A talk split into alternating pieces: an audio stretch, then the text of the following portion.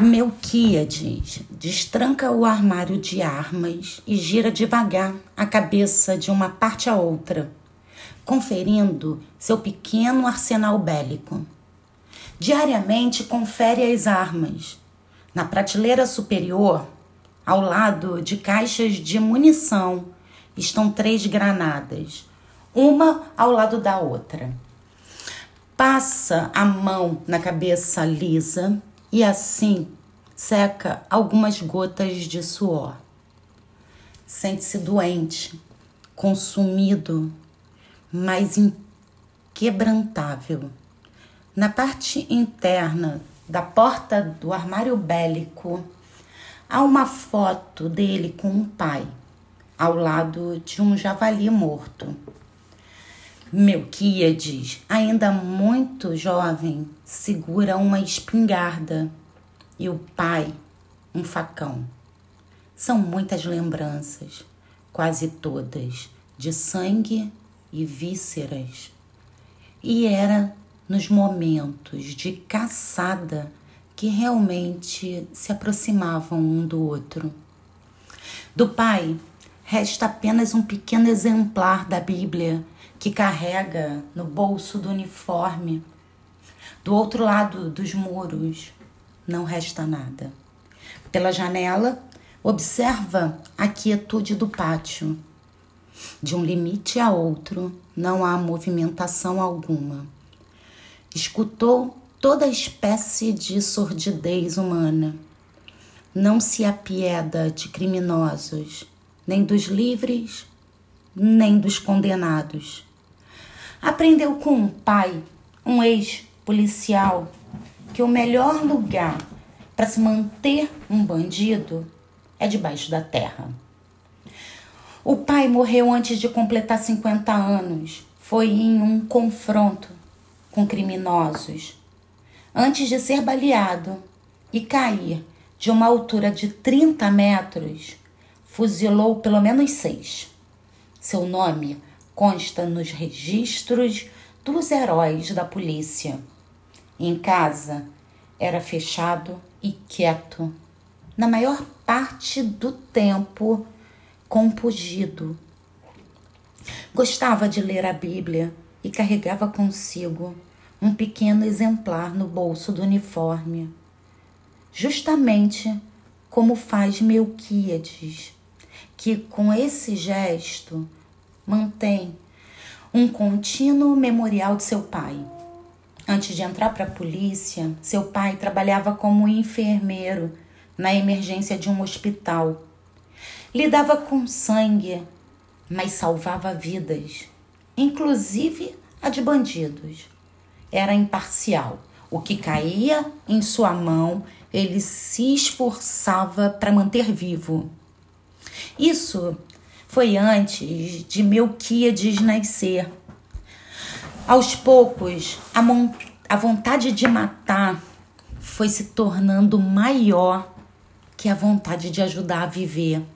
Nos plantões da emergência, era comum lidar com vítimas e criminosos ao mesmo tempo. Foi assim que, gradativamente, surgiu o seu desprezo pela vida aflorou madrugada a madrugada. Depois de algum tempo, caçar javalis já não saciava, queria mais. Entrou para a polícia e matou mais criminosos em um ano que javalis em toda a sua vida. Porém, mesmo sendo a escória, ainda eram seus semelhantes. E isso começou a afetá-lo. Quem derramar o sangue do homem pelo homem, o seu sangue será derramado, porque Deus fez o homem conforme a sua imagem. Esse versículo da Bíblia permanecia pregado na porta do seu armário no quartel. Todos sabiam que era um homem de fé e de sangue. Acreditava que se Deus fez o homem conforme a sua semelhança, então a justiça de Deus deveria ser feita por intermédio do homem, já que todo ser humano é a manifestação de Deus na terra. Quando um homem mata um homem, ele mata a imagem de Deus. E assim, a imagem de Deus torna-se assassina e assassinada ao mesmo tempo. Era comum cair em longos silêncios depois de matar. Por um lado, justiça havia sido feita, por outro, um pouco de Deus estava morto. Melquíades conheceu os dilemas do pai pouco tempo antes de perdê-lo. Para ele, nunca houve muito dilema, mas sim uma certa dose de loucura que lhe foi preenchendo o espírito, já que quando a loucura ocupa tão somente a dimensão da alma, ainda é possível ter momentos de lucidez e de regressar à sanidade. Possuía, possuída do espírito, não há como voltar. Bronco Gil está sentado na beira de sua cama sozinho e pensativo. Sabe que se matar os agentes, decepar o pé e fugir no jipe, provavelmente não chegará muito longe. Existe uma chance mínima de conseguir se manter fugitivo e se esconder na sua tribo pode ser o melhor a fazer enquanto se recupera da amputação. Se for pego, será enviado para uma penitenciária, mas ainda estará vivo.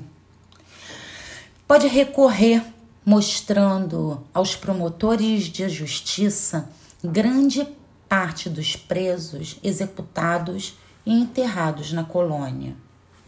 Em todo caso, são opções melhores do que permanecer ali dentro. Sente-se um pouco zonzo, como se estivesse com uma crise de labirintite. Levanta-se e o alojamento parece rodopiar. Senta-se novamente e se segura na cama.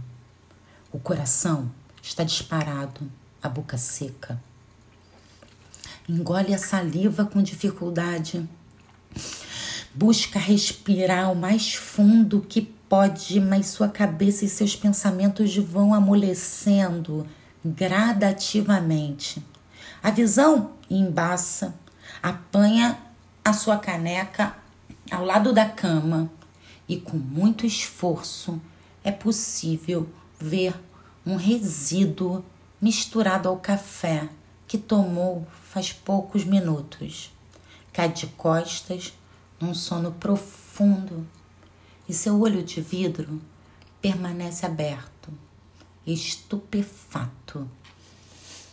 Do lado de fora, do alojamento, Pablo está inquieto. Olha para o céu cerrado de nuvens densas e avista os relâmpagos ao longe. Faz tempo que o céu não se torna tão pesado. As poucas chuvas não têm dado conta da seca. O clima também deixa os olhos ardidos e a boca ressecada. Acende o segundo cigarro em menos de dez minutos. Permanece de pé, próximo à amendoeira em que Taborda costuma se sentar durante horas seguidas. Premeditou tudo ao longo do dia e gostaria de estar mais calmo para seguir com seu plano. Melquíades está em sua sala e, pelos cálculos de Pablo, ele não vai demorar a sair do pavilhão central segurando o rifle. Sabe que ele e Jota serão os próximos a serem caçados e que Bronco Gil ficará por último, porque é assim que Melquíades deseja. Valdêncio certamente será executado com um tiro a queima-roupa, e esse será um tiro de misericórdia. Pablo não podia deixar Bronco Gil atrapalhar seus planos e colocá-lo para dormir foi a melhor opção. Sua única chance é pequena, mas existe uma possibilidade de conseguir escapar ainda essa noite. Saber exatamente para onde deve correr. Valdêncio caminha até ele e olha bem em seus olhos antes de falar com firmeza. Pablo, eu sei que você está tramando algo que vai tentar fugir daqui. Ele não responde. Olha para o cigarro entre os dedos e bate as cinzas no ar. Eu vou denunciar isto aqui, Valdêncio. Vou salvar vocês. Não seja idiota. Se conseguir escapar, eu quero que você desapareça, entendeu? Não olhe para trás. Pablo pensa em algumas justificativas para retrucar a Valdêncio, mas o olhar trêmulo e comiserável do velho faz com que balbucie algumas palavras vagas, sem que seu raciocínio seja realmente concretizado. A cena positivamente com a cabeça enquanto solta a fumaça do cigarro. Valdêncio abraça-o com vigor, vira-se, sem olhá-lo, e no seu caminho vagaroso afasta-se o máximo que pode do amigo, coberto pelo silêncio. Melquíades aponta ao longe, pisa duro e segura o rifle. À sua frente está Jota de andar titubeante e cabisbaixo. Antes que acene para ele, Pablo vai ao encontro dos dois. Finalmente, você não vai precisar abrir mais covas, disse Melquíades para Pablo. Vocês dois sabem bem o que vai acontecer aqui. Conheço a punição de vocês aproximadamente, mais alguém decidiu enfiar vocês dois para mim. Vocês se lembram dos seus crimes? Sim, senhor. Eu me lembro, responde Pablo. Melquiades cutuca J com a ponta do rifle. E então? Sim, senhor. Eu também me lembro, responde J ao suspender a cabeça. Coincidentemente, ambos mataram um policial. Pelo que sei, por razões diferentes. Milquíades remove a tornozeleira dos dois homens. Estes, pela primeira vez desde que chegaram à colônia, sentem um breve sopro de liberdade que poderá durar apenas alguns minutos mas que é indescritível. Agora, vocês são homens quase livres. Só vou falar uma vez, então prestem atenção. Vocês têm a chance de sair de entre os muros, mas é só uma chance que eu considero remota. Suspende um cronômetro. Quando eu der o sinal, vou cronometrar 30 segundos. E nesse tempo, vocês podem correr para o mais longe que conseguirem. Mas se eu e o meu rifle CZ-22, fabricado na Tchecoslováquia e de longo alcance, encontrarmos vocês, nunca mais deixarão este lugar. Entenderam? Nunca Ninguém conseguiu escapar e todos permanecem aqui para todo o sempre. Essa é uma medida socioeducativa. Melquíades grita para os homens correrem e aperta o cronômetro. Pablo é quem sai na frente. J corre em sua direção, mas Pablo faz sinal para que vá para o outro lado. J vira para a esquerda e ganha um novo impulso nas pernas. Pablo havia deixado um pequeno X riscado na direção da cerca danificada. Não demora para chegar ao lugar. Da marca do X, ele conta cinco passos para o norte. Abaixa-se rapidamente e começa a cavar com as mãos o mais fundo que consegue. Sente a ponta do saco plástico que cava até conseguir desenterrá-lo totalmente.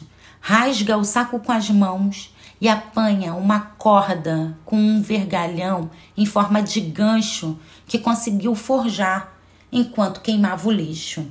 A corda mede 4 metros e será preciso saltar para alcançá-la. A lua ainda não apareceu. É uma noite nebulosa e não há qualquer iluminação que possa guiá-lo. Joga a corda com um gancho na tentativa de que se prenda na cerca. Na terceira tentativa é que a corda se prende. Porém, ele não pode testar se está firme, pois está balançando a dois metros do chão. Afasta-se para que possa correr e saltar. Usará o muro como escada. E se for com cautela, imagina que a corda não se romperá e tampouco a cerca. Faz o sinal da cruz sobre o peito. Houve dois disparos vindo na direção oposta a quem, em que está. Pensa em Jota e sabe que poderia tê-lo ajudado a escapar também, porém usou como isca para despistar Melquíades para o lado oposto. Pablo enche o peito de ar e, mesmo na escuridão, ainda consegue ver a corda pendurada. Corre e salta o mais alto que pode.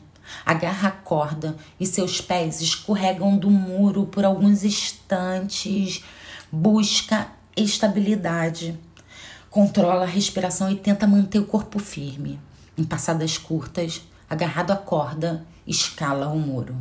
Ouve pisadas contra o mato seco e imagina ser Melquíade se aproximando. Mantém o ritmo e alcança a cerca. Espera que ainda esteja danificada e pensa em sua família antes de colocar a mão. Nada acontece. Firma-se bem e chega ao topo do muro. Puxa a corda e joga para o outro lado, fixando o gancho na cerca novamente. Antes de começar a descer, ouve o engatilhar do rifle. E antes que o projétil o alcance, Pablo segura a corda com força e pula para o outro lado do muro. Na descida, a corda se rompe e ele cai de uma altura de dois metros, batendo as costas no chão. Levanta-se rapidamente e corre o mais rápido que consegue, penetrando a escuridão, como se abrisse caminho numa picada, na esperança de fixar um rumo, enquanto Melquíades solta um urro e dispara repetidamente contra a própria noite que parece devorá-lo.